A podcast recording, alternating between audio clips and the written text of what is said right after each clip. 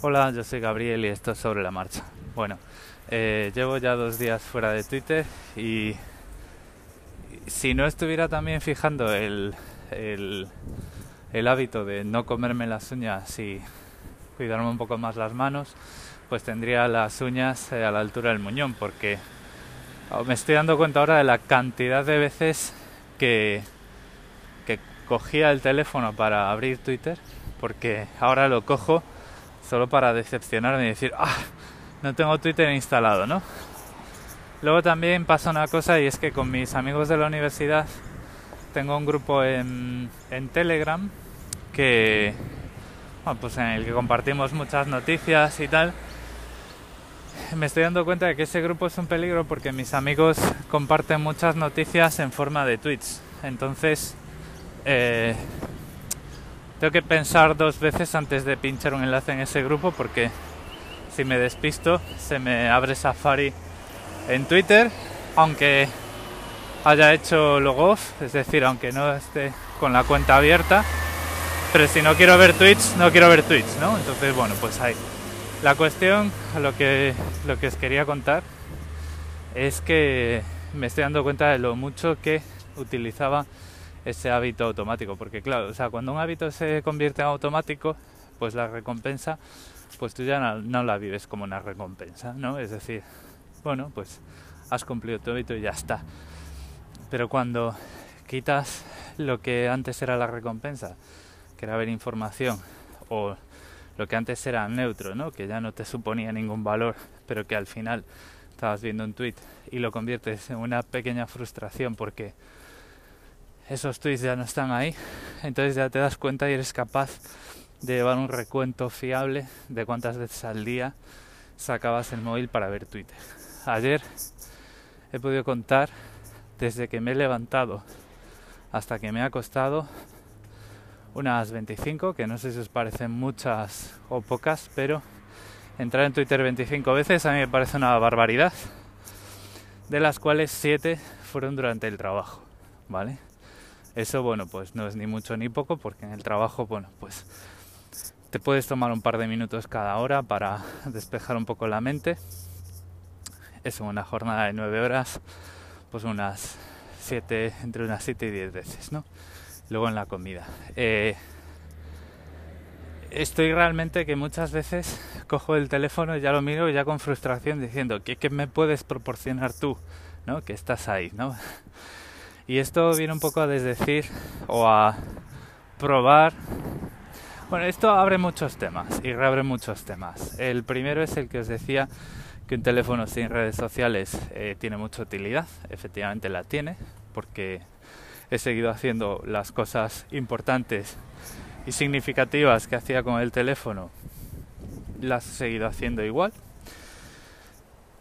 Los hábitos, eh, esos hábitos que se convierten en automáticos, eh, pues lo, lo, estoy viviendo y, y bueno, eh, al final pues es, es, un lío, ¿no? Y, y, muchas veces tenemos que ver que, o sea, la, digamos que la lección que estoy aprendiendo con esto es que el, el teléfono está siempre en el bolsillo, ¿no? Entonces, hay muchas cosas que tenemos que pensar muy bien si las ponemos en el bolsillo las 24 horas del día o no, porque pueden llegar a sustraer mucha atención ya sea por las notificaciones o por los hábitos, que es la segunda parte de todo, esta, este viaje que estaba haciendo de eh, recuperar tiempo, ¿no? de donde lo estaba perdiendo.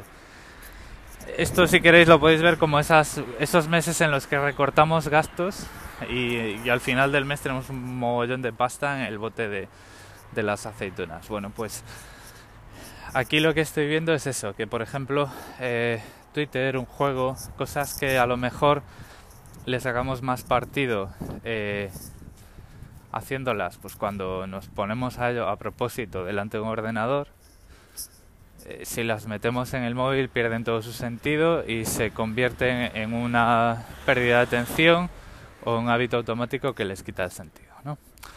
Entonces, bueno, es, este, esto ha sido así un poco desordenado. Es, eh, es muy complicado explicar algo así eh, cuando a medida que lo estás descubriendo, ¿no? Entonces, bueno, pues esto no me lo tengáis en cuenta.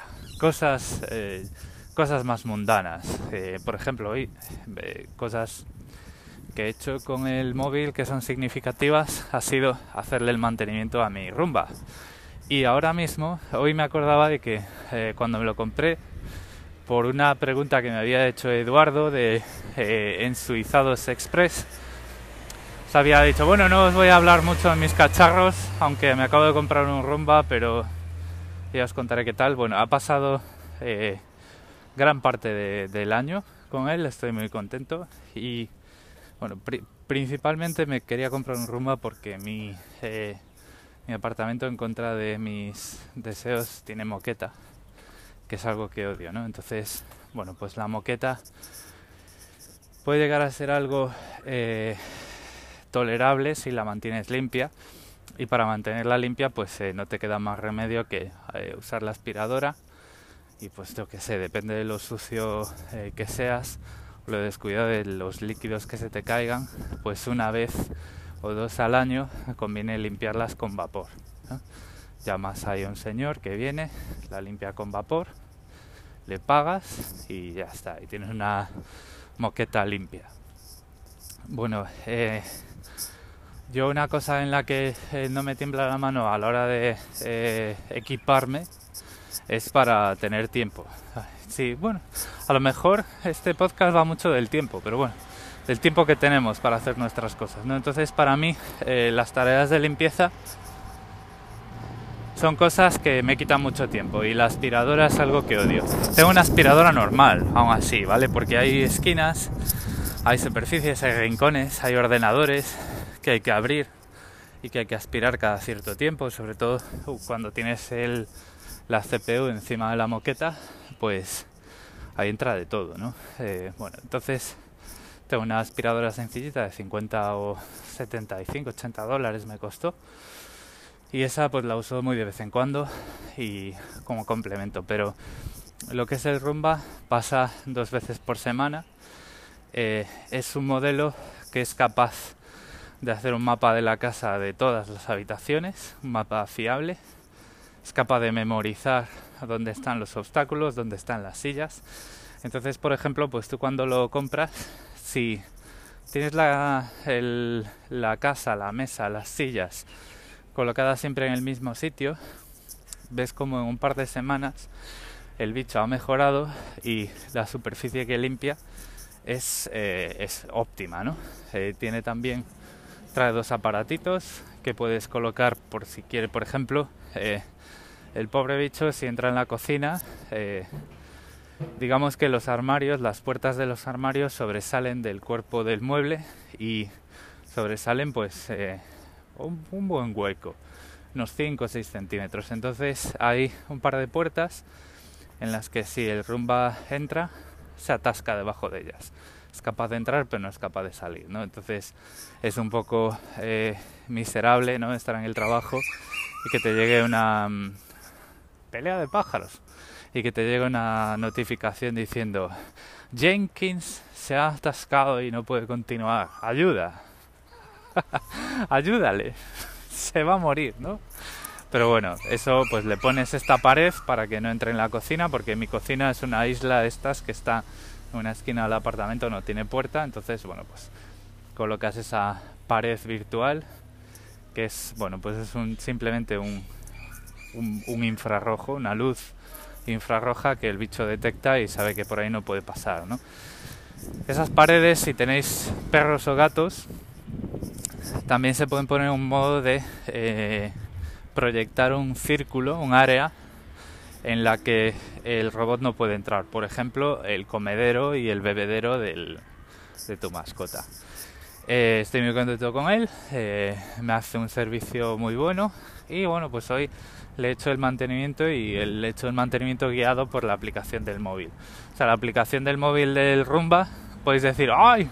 El hogar conectado, te van a hackear la aspiradora y no sé qué. Bueno, está muy bien porque puedes controlar o sea, yo por ejemplo si estoy en el trabajo y, no tengo programado en el calendario las sesiones de limpieza de Jenkins, que es como le he llamado yo a mi robot, pues eh, abro la aplicación, le doy al botón y, en algún lugar, no, en algún lugar, no, en mi casa, un robot se despierta y empieza a trabajar para mí, ¿no?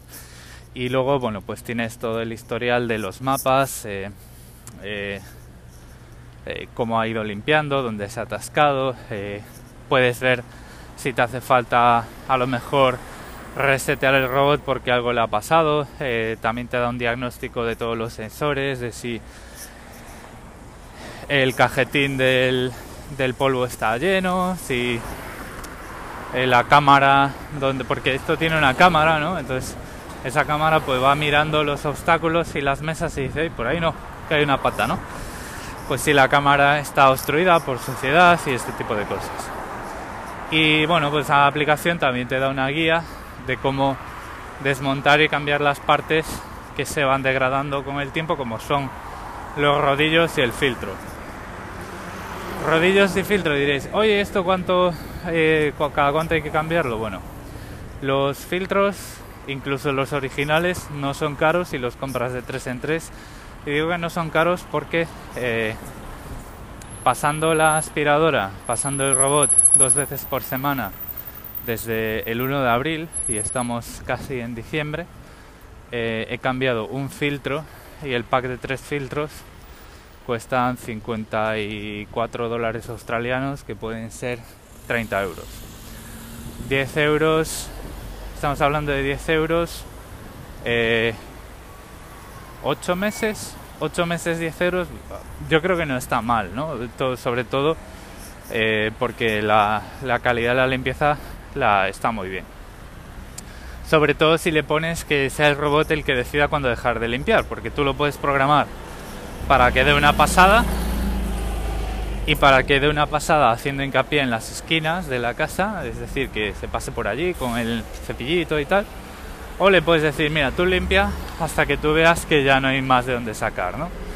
Entonces, pues se puede, el robot va limpiando, va volviendo a la base de carga, va volviendo a limpiar. Y normalmente eh, lo que hago es pues cada cierto tiempo o cuando veo que eh, pues que se me han enganchado peluz, muchas pelusas en la moqueta, pues le pongo una limpieza de estas y lo deja fenomenal.